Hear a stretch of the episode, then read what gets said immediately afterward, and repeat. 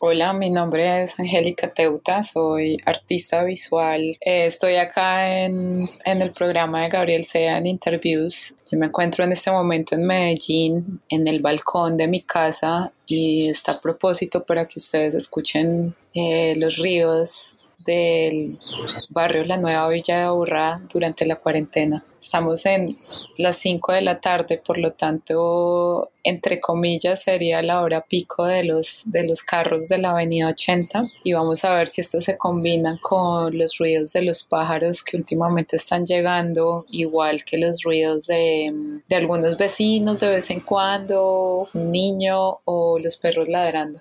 Eh, ahorita estoy ejerciendo como artista visual y también como docente en la Universidad de Antioquia, tanto en la maestría como en el plegado en la Facultad de Artes y como artista me encuentro en este momento realizando tanto proyectos individuales que, que, van mucho de la mano con, con las instalaciones inmersivas, que es el nombre que le pongo actualmente a, al medio con el que trabajo usualmente. También tengo otro proyecto que se llama Arquitectura Emocional y es un proyecto que, que es un poco más suelto en, en, su constitución transdisciplinar. El proyecto puede meterse tanto en proyectos de sala, pero también es un proyecto que puede eh, ser participativo y en comunidad. Son proyectos que están aliados como con el diseño, con la construcción do it yourself o hágalo usted mismo, con el trabajo de bricolaje y también con la aparición de, de talleres. Últimamente también trabajo mucho con niños y tengo un colectivo con Felipe Vanegas y el colectivo se llama mm, el Taller de Juego, donde creamos playgrounds, juegos que están entre el arte y el diseño con un contenido pedagógico. El, juego ayuda también a, a la generación de conocimiento. Mi espacio de cuarentena es mi casa taller. Considero que el espacio en donde estoy es un espacio muy privilegiado desde que decidí volver a Colombia cuando vivía en Nueva York, una cosa de las que más me, me causaba claustrofobia y por ende depresión era el espacio tan reducido en el que vivía en Nueva York, pues por cuestiones económicas, a pesar de que tuviera una beca con todo pago. Entonces es un espacio, es un apartamento de dos pisos, esquinero, con ventanales que miran a las montañas y a todo Medellín tiene ventanas grandes que, que, dan mucha luz tanto para el taller como para la casa y el segundo, el primer piso de nuestro apartamento que es como el que todos eh, compartimos. Yo vivo con tres compañeros de apartamento y eh, es importante decir que vivo con Sombra, que es mi perro, la cual ha sido como mi carta Joker. Ya no eh, saco yo a Sombra, sino que Sombra es la que me saca a mí. Otra cosa que me parece muy importante es que convivimos con 85 plantas. Ayer las conté, por ende vivimos con muchas lagartijas que son nuestro controlador de bichos naturales.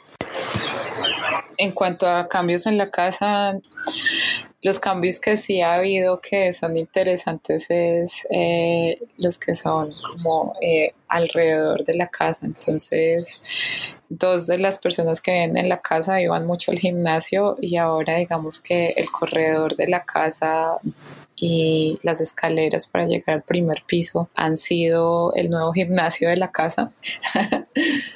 Ahí obviamente cocinamos más, entonces hemos encontrado también unos tiempos de, de cocina de cada uno. Ah, bueno, eh, hubo un cambio temporal en la casa y fue que las, la primera semana eh, yo hice el ejercicio con los chicos de construir un castillo de sábanas. Uno porque el Museo de Arte Moderno quería hacer unos instructivos para los papás que tuvieran niños en la casa y dos porque ya hemos hecho ese ejercicio varias veces y cuando salió esta situación de la cuarentena nos sentimos un poco como con desasosiego y sin saber qué iba a pasar. Y la construcción del castillo de sábanas sirve mucho como lugar de amabilidad, de contenerse, de salirse de sus rutinas diarias. Entonces, por una semana mantuvimos este castillo de sábanas y esa primera semana nos reuníamos todas las noches en él para generar diferentes actividades.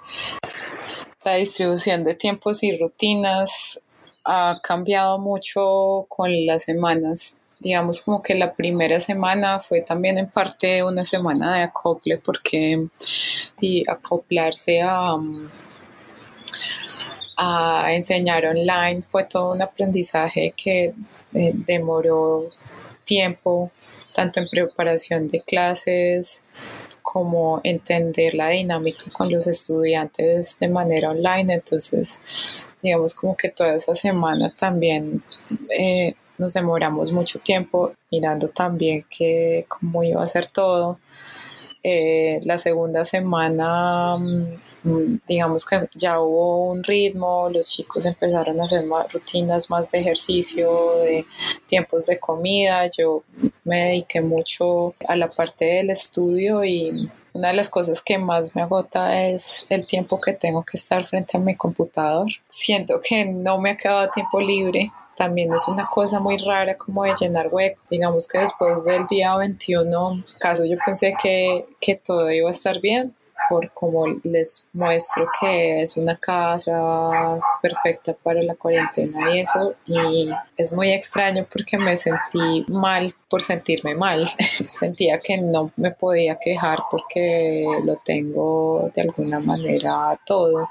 Pero una de las cosas que me ha pasado mucho es justamente pensar eh, qué hago yo como artista ahora, pero al mismo tiempo también sentir que, pues que si no quiero hacer nada como artista también está bien, ¿no? Ahorita han salido unas convocatorias que, que van en pro de pensar eh, la cuarentena y a veces como que eh, forzarme a hacer creativamente algo con eso también me provoca incomodidad. Entonces eso es, es, es muy aburrido a veces esto de contar los días como si tú estuvieras el día se acabe rápido, ¿no? Entonces tú no haces actividades por placer, sino por porque se acabe o, o, al revés o haces actividades porque sientes que, que, alguien te va a exigir o algo te va a exigir que, que hiciste de productivo en esta cuarentena. Digamos como que he lidiado mucho en ese sentido pero sí me he enfocado en,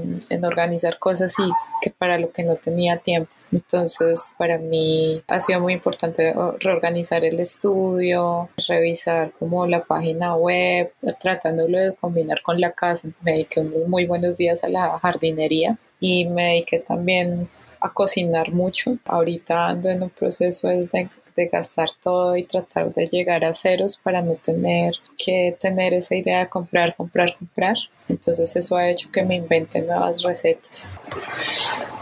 El papel del arte actualmente desde que ya fue inventado casi que termina siendo un recurso esencial, ¿no? O sea, realmente en este momento es de las cosas que más sirve como para lidiar esa rutina casera en, en, unos casos. Ciertos tipos de arte en este momento se les sube más el volumen que a otros y pues otros por su contexto de estar afuera o de necesitar público o, o de que eh, se genere de manera presencial pues eh, disminuyen pero siempre va a haber una nueva rama o un nuevo contexto que va a funcionar para. O por ejemplo, todo lo que ha provocado Instagram últimamente para que la gente le enseñe a otros ya sea para bailar o ser partícipe de alguna entrevista o enseñar algún tipo de habilidad en algo, pero yo no creo que como que todo artista se tenga que sentir presionado a que tiene que hacer algo ahorita.